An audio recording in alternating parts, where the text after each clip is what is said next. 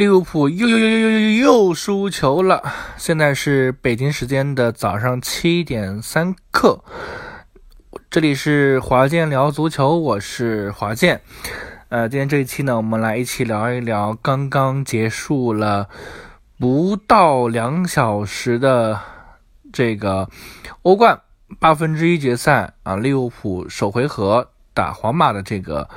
情况啊，那么大家听到这期节目的时候呢，应该会是在呃晚些时候，也可能是晚上，呃，因为其实刚刚看完比赛不久啊，所以呃，华健今天的表达可能会比较碎啊，因为也没有补过觉啊，然后晚上呢，其实基本上是一直处于半梦半醒状态，一直等着这一场球的开始啊，所以呃，如果在表达上。欠妥当啊，那么也请大家谅解，因为我们其实，呃，这个节目大家都知道，我们很少剪辑啊，所以，呃，说成啥样是啥样啊，大家听一听，这也是最真实的感受。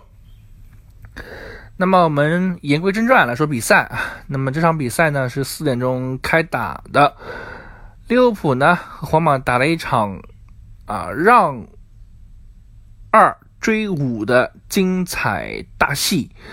你这场比赛，你说经典吗？热血吗？它一定是一定的，一定是肯定的，一定是热血加经典的。经典在哪儿？第一，整场比赛一共有七粒进球。第二，我们知道二零一八年的时候也有一场比赛啊，这场比赛。也就是因为这场比赛，促使了利物浦换门将，就是经典的卡里乌斯之夜，在这一晚，啊，今天这个凌晨又上演了。我们记得当时呢是呃皇马三比一击败了利物浦，那么当时的这个失误呢是来源于这个本泽马的这个这个这个这个这个进球导致了这个。卡里乌斯的这个失误，同时呢，这个贝尔也造成了卡里乌斯的失误啊。那么今天这场比赛就很又有意思了，很精彩了。双方啊都出现了相同的失误啊，一个是库瓦图尔的失误导致了萨拉赫的进球，另一个是阿利松的失误导致了维尼欧。维尼修斯的进球啊，那么这个比赛我们真的可以称之为是致敬卡里乌斯的一个经典比赛啊。那么这个经典致敬其实是比不过热血的，因为有七个球啊，一场比赛发生了七个球，在九十分钟内发生了。进七个球，那有人说了，哎，那上周这个皇马打世俱杯，对吧？也进了八个球，人家五比三嘛，对吧？但是你想想，利物浦和皇马是什么级别？皇马跟沙特球队是什么级别？对不对？呃，你再怎么讲，利物浦皇马是一个豪门对决，是欧洲的豪门对决，豪门豪门顾就是顾名思义嘛，对吧？他一定是。各方面能力都比较综合的一个球队嘛，哎，但是你就真的发现这场比赛很有意思，就是气球，简直不敢想象，很热血，大家很开放。那么，纵观整场比赛啊，首先在第四分钟，努涅斯接到了萨拉赫的助攻，首开纪录。那么在第十二分钟啊。这个皇马的球员的这个球的回传，导致库瓦图瓦啊，他们的门将目前也是世界的第一门将，用这个膝盖传球传想传给队友，结果好巧不巧传给了萨拉赫啊，萨拉赫轻松轻松得手，二比零。那作为红军的球员来讲，哎。二比零，这个比赛其实应该我我们不说稳了吧，至少，呃，占优了啊。但是并不啊。那么随后的第二十一分钟，维尼修斯啊先扳回一个。第三十六分钟啊，一样的道理，就是说第十二分钟的这个错误，在利物浦这儿也发生了啊，就一样，阿里松传球传失误，想传给队友，结果好巧不巧落在维尼修斯的脚下，撞进空门啊。那么这样呢，就三十六分钟。二比二就打平了。那么其实这个时候呢，后面双方都还有机会，包括皇马也是，包括利物浦也是，都有机会。但是呢，呃，最后呢也都没有把握住啊。上半场呢带着二比二进入到了更衣室当中。那么下半场就是风云突变啊，风云突变。那么风云突变的点是谁引起的呢？我认为是利物浦的乔戈麦斯啊，那为什么这么说呢？第四十八分钟啊，这个维尼修斯啊带球到呃利物浦的这个禁区前沿，那么乔戈麦斯呢就把直接把他给放倒了。那么这个位置你说把他放倒有必要吗？其实没有任何任何的必要。哎，但是人家乔克曼斯就是这么做了，结果呢，啊，这个给了皇马一个任意球啊，那么任意球开出来之后，米利唐头球破门，瞬间反超。好，那么在随后的时间里啊，在六十分钟、五十五分钟左右啊，本泽马。又抓住了戈麦斯的失误，再打进一个，这个时候比分变成了四比二。六十六分钟，六十七分钟啊，法比尼奥在中前场的失误啊，和和巴耶切蒂奇，还有这个亨德森中场的这个失误啊，让本泽马。长驱直入啊，单刀过掉门将，打空门得手。至此，比分呢是定格在了五比二啊。那么随后呢，利物浦调兵遣将啊，换上了米尔纳，换上了埃利奥特，换上了菲尔米诺，换上了这个第二个若塔啊。呃，换下了戈麦斯啊，灾难级别的戈麦斯换上了马蒂普，那么都没能够去改变整个局面。我们可以看到，在最后大概十分钟、七八分钟的时候，皇马的前锋就是在你利物浦的这个安菲尔德球场上散步啊。但是呢，你利物浦拿他一点办法都没有啊，所以，呃，利物浦呢，就是通过这场比赛，我们会发现，利物浦他确实是到了一定要重建的这个地步了。那么，我们回过头来分析一下，为什么说上半场十二分钟利物浦就能二比零领先？那么其实这里有几个点是可以值得留意去说的。第一个点，我们在往期节目当中其实一直有说一个点，就是呃卡萨米罗的缺失对于皇马的缺失来说，其实还是蛮严重的。没有卡塞米罗的皇马和有卡塞米罗的皇马其实还是不一样的啊。且今天的克罗斯啊。状态也不如从前，同时呢，他也没有在场上，啊，被按在了替补席上，直至到八十六分钟以后才被换上场来稳定整个场上的局面，啊，所以，呃，缺少了卡萨米罗，缺少了克罗斯，而是用了这个克罗，呃，莫德里奇、巴尔维德和卡马温加啊。那么你说巴尔维德也好，呃，这个呃克罗呃莫德里奇也好，他们都有大赛的经验。那么其实卡马温加还很年轻，你说他有什么特别多的经验吗？呃，相对而言是缺失的。那么其实也能看出来啊，也能看出来，在上半场开始的这二十多分钟里面，其实卡马温加是兵荒马乱的，是兵荒马乱的，他根本就防不住。啊，不管是对于，呃，这个阿诺德的冲击，还是对于这个萨拉赫的冲击，他都是防不住的。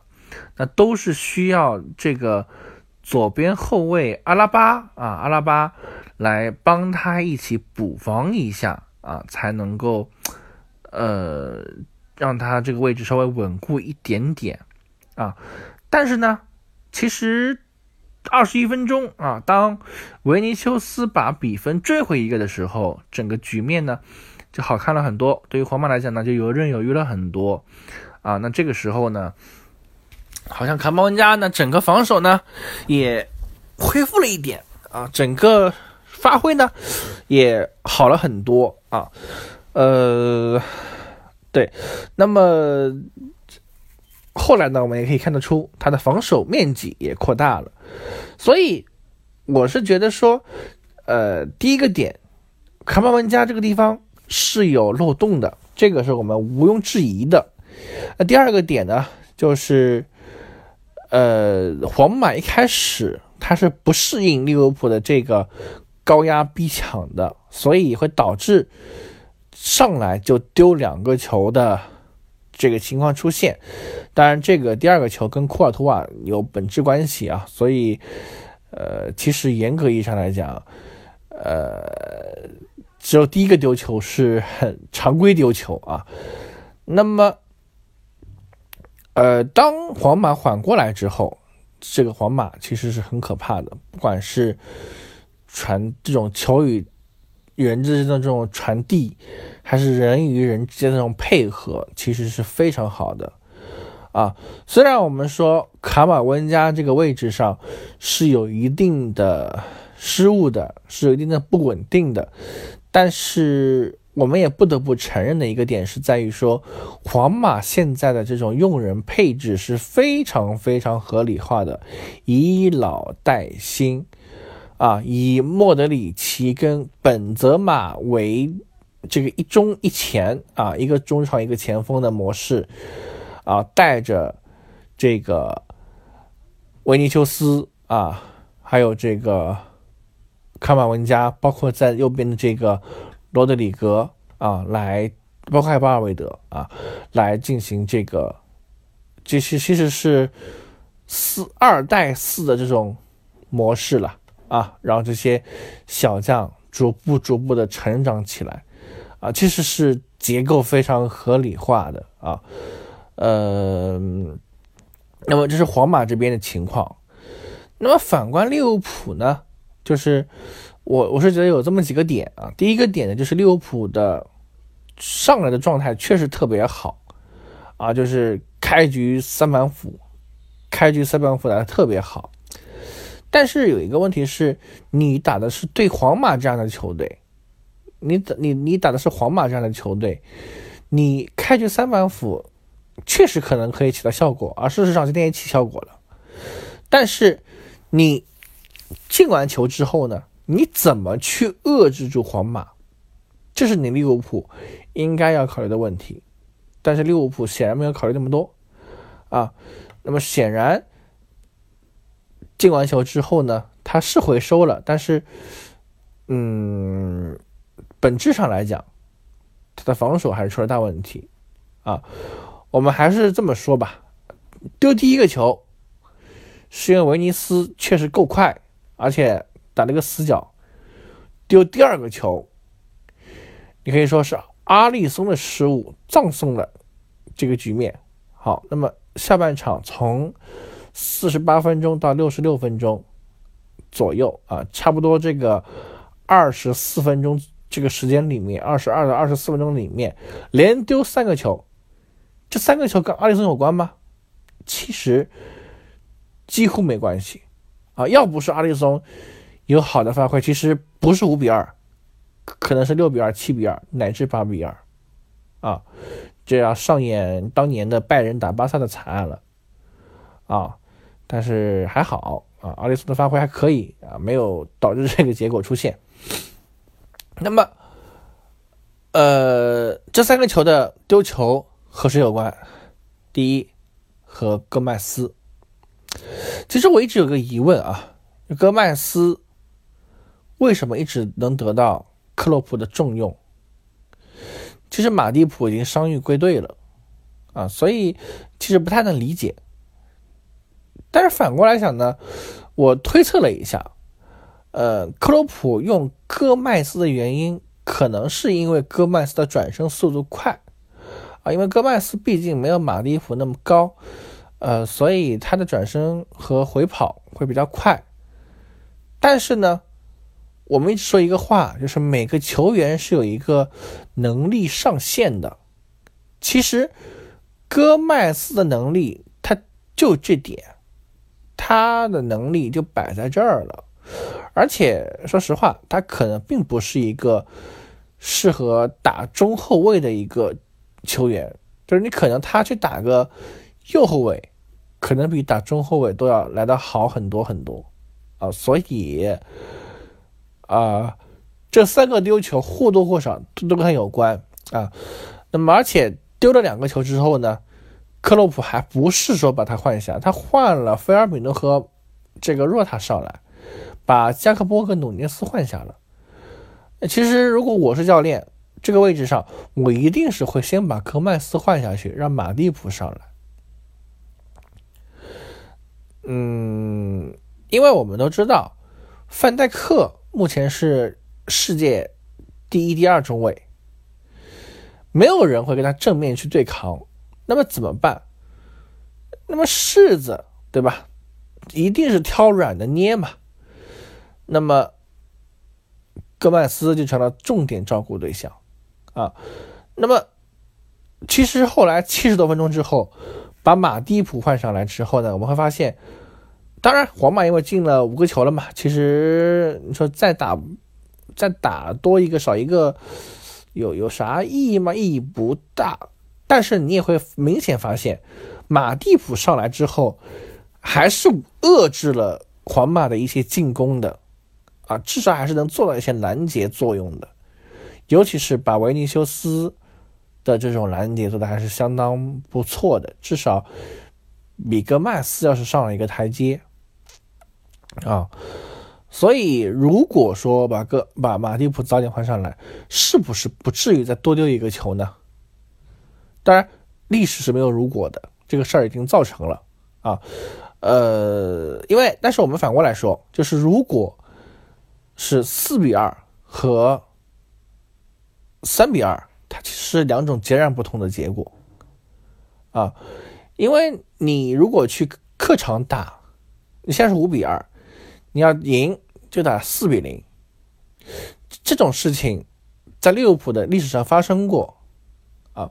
但是以现在这支利物浦，你要去皇马的客场、皇马的主场打四比零，我认为不太可能会出现，或者说百分之一百不会出现。所以我觉得利物浦的这个主教练克洛普的用人。是有待商榷的。那么，这个是关于戈麦斯的问题。那么第二个问题是关于谁？关于法比尼奥和亨德森，还有巴伊蒂巴伊切蒂奇这三个中场。呃，三个前锋不说了，因为能力确实还可以，今天也都有先后有建功啊，或者有出力啊。呃，加克波，我们一会儿单独出来说一说吧。呃，中场的三个球员，首先我们可以说，亨德森呢能力还是在，但是年龄上去了，你让他始终保持这种专注力是做不到的啊，所以他拦截不住皇马那边的进攻啊。那么第二，巴伊切蒂奇，巴伊切蒂奇年龄太小了，他的防守经验是显然不足的。那进攻属性显然是更高的，啊，防守你看他上半场就有失误，啊，下半场就更别说了。那么，为什么说进攻是有天分的？啊，有一个角球，啊，角球被争下来之后，利物浦在外围还有机会控制，他来了个远射，这个远射的脚头非常硬，啊，非常硬，打得非常漂亮。虽然没有进，但是打得非常漂亮，是威胁到了皇马的大门的，啊。那么防守上呢，他其实现在就很一般，啊，那么这是一个大问题。法比尼奥，我们从上一期节目就开始说了，啊，状态特别差。那么这场比赛也是一样，频频失误，频频失误，啊，呃，最后一个丢球跟他有直接关系，啊，他在中间场带啊带啊，盘啊盘，被皇马的球员断了，传给本泽马，本泽马单刀进球，过掉门将进球，啊，所以。三个中场都很成问题，那么，呃，前锋线上，努涅斯和萨拉赫都有建功，就不说啥了。加克波，加克波呢来利物浦只有一个多月的时间，我们会发现他确实啊，还是没有完全融入到利物浦的这个体系当中来。啊，其实很多时候场上是一个隐隐隐形人，啊，是个隐身人。我们只能说希望杰克波后续越踢越好吧。啊，那么这场比赛啊，纵观这场比赛，其实是毛与毛的一种对碰啊。呃，利物浦的左路啊，罗伯逊这一路。其实打的是非常好的，那么皇马这边也是一样，他的左路啊，以维尼修斯这一路为主，打的非常好的。那么罗德里戈这这一侧啊是相对而言薄弱的，那么利物浦这边也是一样，安诺的这一侧是相对比较薄弱的。那么其实两边都是在利用薄弱的地方在去试探彼此。啊，毛与毛之间的这种对打，但是很遗憾，哎，利物浦最后是败下阵来，啊，而且分数着实是有点难看了。那么早上看完比赛之后呢，看群聊，啊，这个很多的利物浦球迷说呢，说是不是还有机会？我说实话，这个事儿前面已经说过了，嗯，你要进四个，且保证。就是，呃，皇马不进球，那么这个事儿，我觉得是微乎其微的啊，或者我都说了，百分之一百不可能。所以，作为利物浦球迷来讲呢，就，哎，死心吧，不用再想着欧冠了，还是想想怎么样只踢联赛吧，嗯。总结一下，就是我觉得利物浦在欧冠出局这件事情，它也不是什么一件坏事儿，可能是个好事儿。因为我们知道利物浦现在在呃联赛上少赛一场，落后热刺七分，理论上呢，其实还是有机会去争四的啊。所以，与其纠结欧冠，还不如纠结纠结下赛季是不是有名额这个事儿啊。所以，今年的欧冠，我觉得就基本上到此结束了。三月十五号的第二回合，打与不打，其实已经没有任何的意义了。啊，最后说一下克洛普的用人。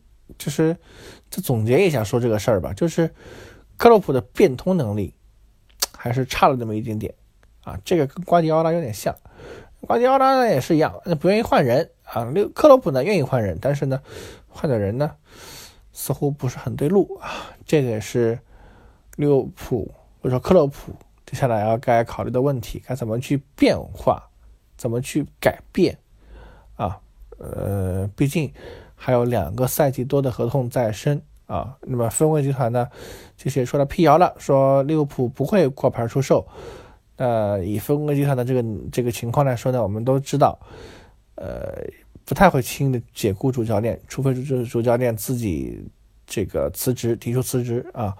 所以克洛普要怎么样去解决眼下的难题，或者说今后的难题怎么解决，是他要考虑的问题啊。那么这一期的聊聊欧冠，我们就说到这儿啊。希望利物浦能够再接再厉吧。我们也祝贺皇马进入到八强。我们期待着下一期再会。